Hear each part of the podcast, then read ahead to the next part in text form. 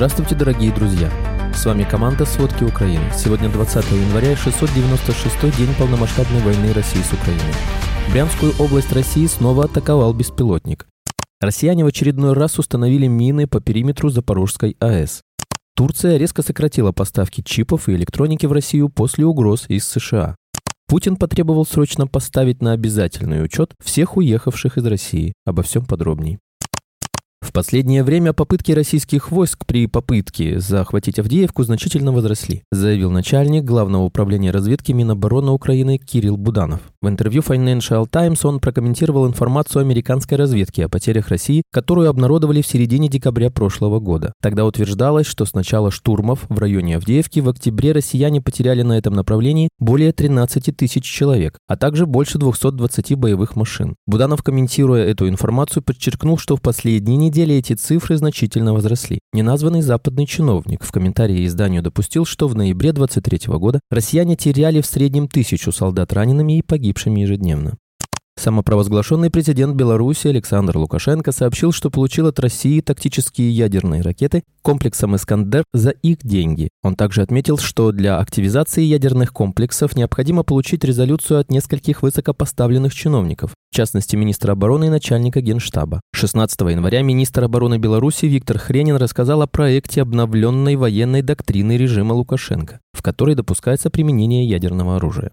Брянскую область России атаковал беспилотник. Губернатор региона Александр Богомаз сообщил о якобы уничтожении дрона над Клинцовским районом области. Он также отметил, что пострадавших и разрушений в результате удара нет и обвинил в атаке Украину. Напомним, вчера Главное управление разведки Минобороны Украины осуществило атаку беспилотниками на нефтебазу в Клинцах Брянской области и Тамбовский пороховой завод.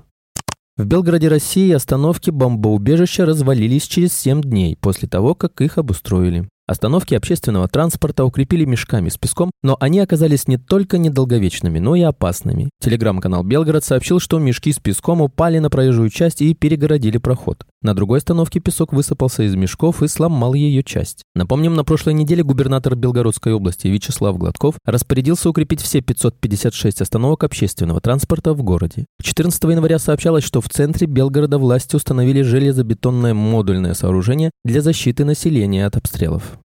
Россияне снова установили мины по периметру Запорожской АЭС. Об этом сообщил генеральный директор МАГАТЭ Рафаэль Гросси в заявлении на сайте организации. Гросси подчеркнул, что наличие мин противоречит стандартам безопасности МАГАТЭ. На этой неделе за АЭС на несколько часов осталось без резервного электроснабжения реакторных блоков, что в очередной раз указывает на глобальные риски ядерной безопасности. Резервное электроснабжение было восстановлено через 8 часов благодаря введению в эксплуатацию двух резервных электротрансформаторов. 12 января МАГАТЭ сообщала, что россияне продолжают не допускать экспертов агентства на территорию реакторных залов на Запорожской АЭС. Так называемая ТикТок-армия Рамзана Кадырова решила снова напомнить о своем существовании после того, как в ходе ожесточенного боя в августе 2023 года его люди победили кусты и деревья в Белгородской области, а в декабре, рискуя собственными жизнями, лишили жителей региона мобильной связи, уничтожив вышку одного из российских операторов. На этот раз кадыровцы решили вступить в бой со снегопадом, чем сразу же поспешили похвастаться у себя в соцсетях, в результате чего ожидаемо нарвались на язвительные насмешки со стороны пользователей. На обнародованных кадрах кадрах они просто по очереди выходят в полный рост на дорогу и стреляют куда-то из автоматов, пулеметов и РПГ. При этом свое сражение с парящими в воздухе снежинками они смонтировали со снятыми с помощью беспилотника кадрами обстрела какого-то здания, утверждая, что в ходе данного боя якобы был уничтожен какой-то противник. Вчера суд в Риме приговорил к 20 годам лишения свободы офицера итальянского военно-морского флота за шпионаж в пользу России. В марте 2021 года капитана фрегата Вальтера Биота разоблачили на передаче секретных документов сотрудникам российского посольства в торговом центре Рима. В 2021 году Италия выслала двух сотрудников российского посольства по этому делу. Супруга офицера говорила, что он решил работать на российские спецслужбы из-за финансовых трудностей, вызванных снижением зарплаты на фоне пандемии коронавируса, и утверждал, утверждала, что ее муж решил передать россиянам малозначительную информацию. Министры обороны стран Балтии и Риги согласовали создание Балтийской зоны обороны на границе с Россией и Белоруссией. Планы, в частности, предполагают строительство до 600 бункеров в приграничных районах Эстонии. Предварительно оборонные объекты будут стоить до 60 миллионов евро. Министр обороны Эстонии Ханна Певкур сказал, что цель строительства оборонительных сооружений – предварить военный конфликт в странах Балтии. Ранее премьер Эстонии Кая Калас заявила, что через 3-5 лет Россия может стать серьезной военной угрозой на восточном фланге НАТО.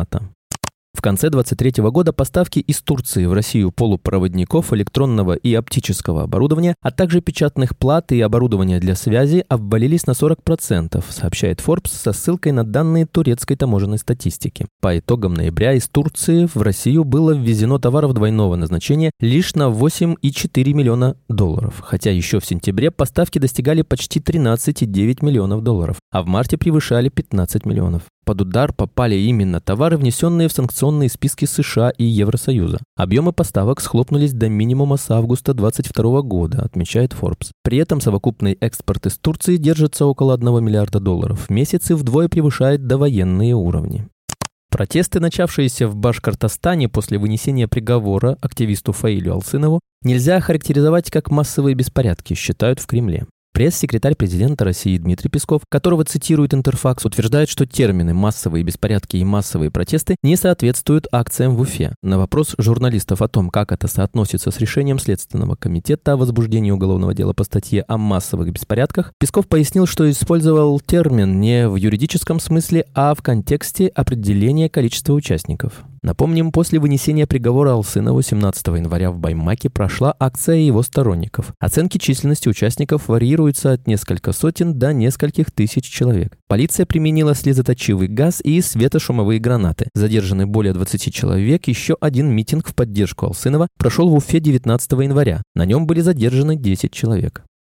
Чиновники планируют ввести обязательный консульский учет всех россиян, которые живут за рубежом. Об этом говорится в утвержденной правительством концепции миграционной политики на ближайшие два года, пишет РБК. Ввести эту норму предлагается с 20 июня 2025 года. Появится понятие «гражданин, постоянно проживающий за пределами России» и будет конкретизирован правовой статус категории таких граждан, написано в плане мероприятий в рамках новой концепции. Среди других мер создание цифрового профиля и биометрии иностранных граждан. Предлагается до 10 декабря объединить данные миграционного учета МВД, ФСБ, Минэкономразвития развития и Минобрнауки. К этой же дате правительство Москвы, ФСБ, МВД и другие заинтересованные органы власти должны подвести итоги эксперимента по сбору биометрии у иностранцев, прибывающих в страну через столичные аэропорты. Он предлагает проведение государственной геномной регистрации и записи голоса. Спасибо, это были все главные новости о войне России с Украиной к этому часу. Помните, правда существует, а мы стараемся сделать ее доступной. Если вам нравится то, что мы делаем, пожалуйста, поделитесь этим подкастом с друзьями в России.